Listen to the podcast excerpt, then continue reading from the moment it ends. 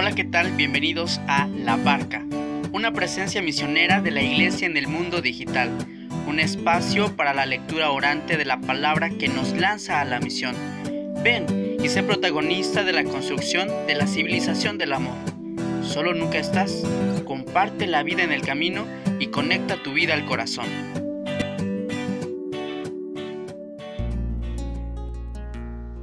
Hola, ¿qué tal amigos de la barca?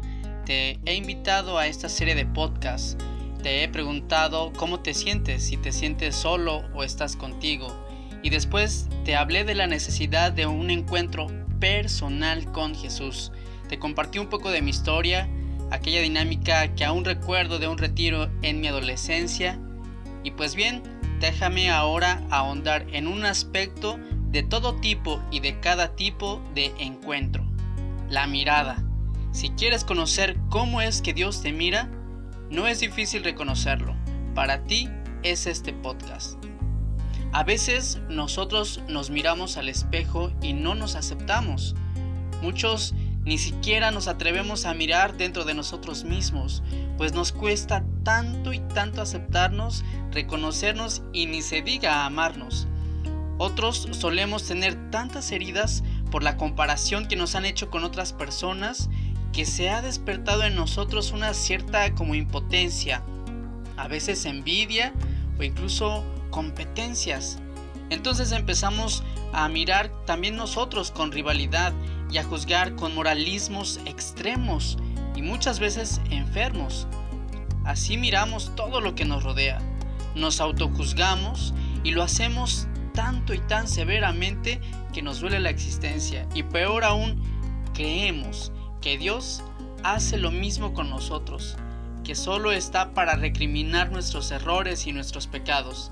Sin embargo, déjame decirte que el dinamismo de Dios es distinto. Dios sabe nuestro pecado, pero nos llama por nuestro nombre. En cambio, Satanás conoce nuestro nombre, pero nos llama por nuestro pecado. Tengamos mucho, mucho, mucho cuidado siempre en esta distinción. Dios quiere la vida del pecador. Es cierto, aborrece al pecado, pero ama al pecador.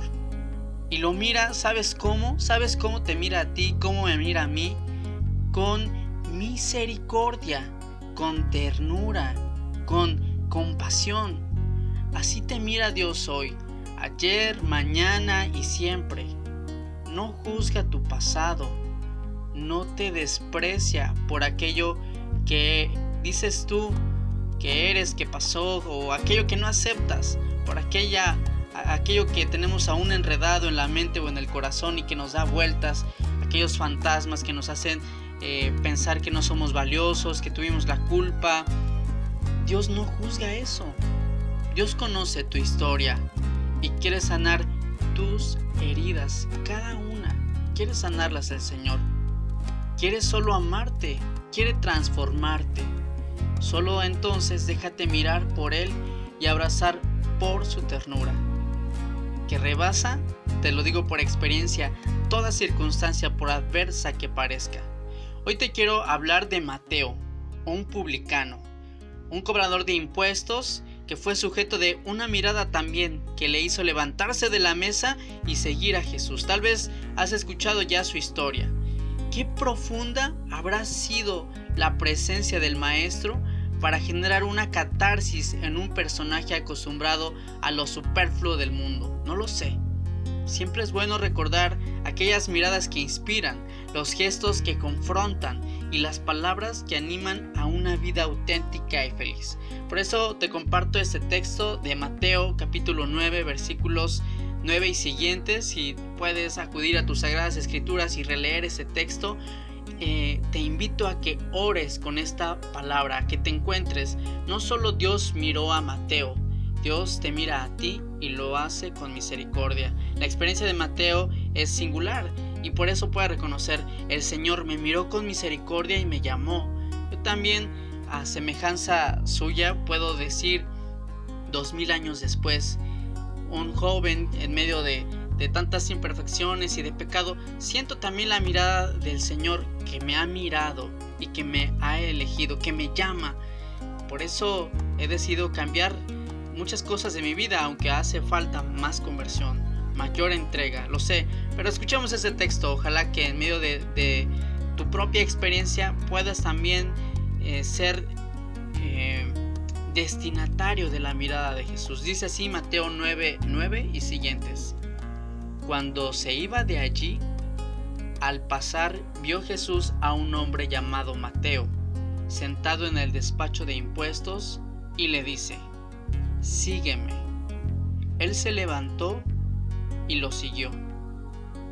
Y sucedió que estando él a la mesa en casa de Mateo, vinieron muchos publicanos y pecadores, y estaban a la mesa con Jesús y sus discípulos. Al verlo los fariseos decían a los discípulos, ¿por qué come vuestro maestro con los publicanos y pecadores? Mas él, al oírlo, les dijo, no necesitan médicos los que están fuertes, sino los que están mal. Id pues y aprender qué significa aquello de misericordia quiero, que no sacrificio, porque no he venido a llamar a los justos, sino a los pecadores. Hasta aquí este pasaje de Mateo. Me encanta cómo termina este versículo 13. Jesús dice, he venido a llamar a los pecadores. Es decir, que que Jesús se fija en aquellos imperfectos, se fija en ti, se fija en mí, aquellos enfermos, aquellos necesitados, aquellos pecadores. Es Jesús quien no ha venido por los justos, sino por los pecadores. Este modo de proceder a muchos causa sorpresa, incluso hasta cierta desconfianza. Produce celos a los amantes de la ley, a quienes exigen una pseudo perfección, por decirlo así, y un puritanismo que adorna solo lo exterior como lo encontramos en el Evangelio al referirse a los fariseos que critican por qué come con pecadores. El corazón del hombre, quiero decirte, amigo, es el campo donde se ganan las batallas, es donde la mirada de Jesús penetra y es ahí donde se decide levantarse de la mesa como lo hizo Mateo y convertirse en discípulo del Señor. Tú también puedes dejar de lado una vida que solo es amarga, que es vacía, pesar de contar con las caricias del mundo, del dinero, de la fama y otros supuestos bienes, y seguir al Maestro. Tú también puedes levantarte de esa mesa. Es Jesús quien se dirige al interior del hombre con una nueva propuesta, con una nueva vida. Y sabes que Jesús no juzga, no acusa, no señala lo perdido que estamos, o el pecado en el que cometimos, o la infelicidad en la que nos encontramos. Jesús mira y nos ama Jesús nos contempla y nos llama, nos ofrece la transformación de nuestra rutina muchas veces cansada y lastimada, muchas veces malquerida, aburrida. La mirada de Jesús, amigo, es la mirada de Dios, es la mirada del Espíritu Santo, la mirada trinitaria, esa mirada de amor, de compasión, de misericordia, no de una forma conceptual o abstracta, sino de una forma experiencial, de ternura y de compasión. Mira, quiero terminar este podcast con unas palabras del Papa, del Papa Francisco, sobre todo para aquellos momentos en los que viene a nosotros una cierta autocondena y decir, no, pues yo, yo soy, estoy muy mal, o tal vez Dios, pues a mí no me quiera porque yo no correspondo, porque yo soy muy malo con mis obras.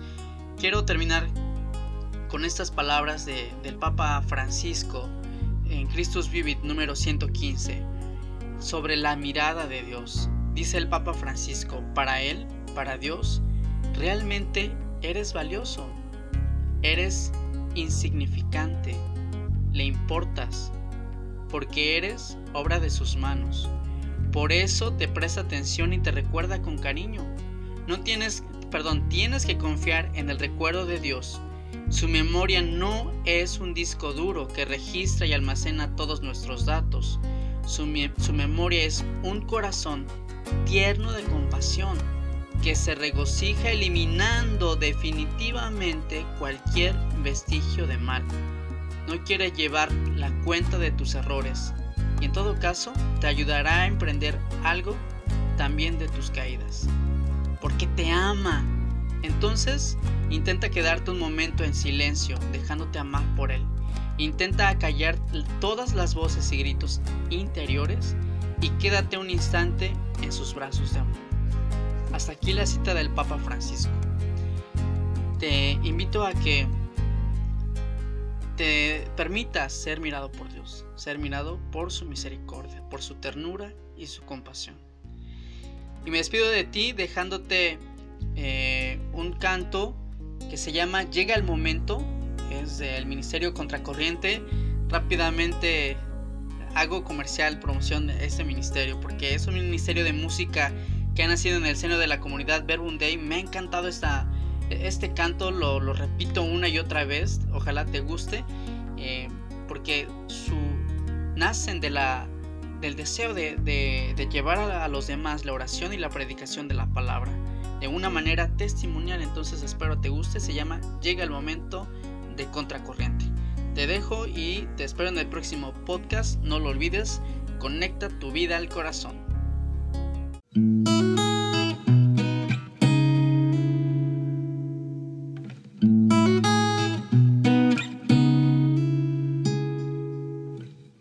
Cansado de tener tantos miedos, la respiración de planear un futuro.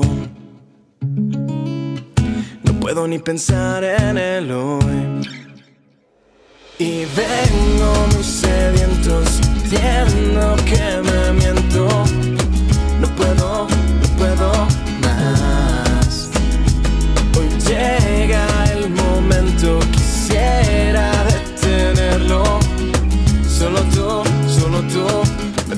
rescatar.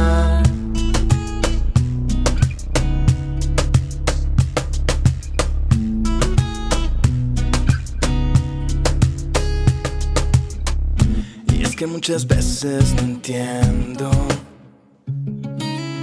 si es que puedo hacerlo mejor. Me dicen que no siga intentando yo ya no sé cuál es mi voz. Y vengo muy sediento, sintiendo que me miento. No puedo, no puedo más. Hoy llega el momento, quisiera detenerlo. Solo tú, solo tú me puedes rescatar.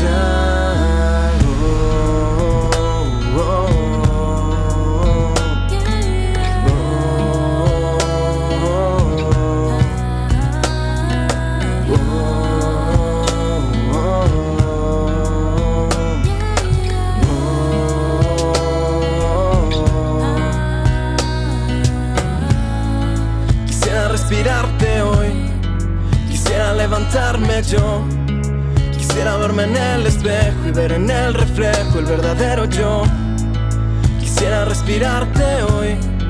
Quisiera levantarme yo. Quisiera verme en el espejo y verme en el reflejo. Y vengo muy sediento, sintiendo que me miento. No puedo, no puedo más. Hoy llega el momento, quisiera Solo tú, solo tú me puedes rescatar. Y vengo muy sediento, sintiendo que me miento. No puedo, no puedo más. Hoy llega el momento, quisiera detenerlo. Solo tú, solo tú me puedes rescatar.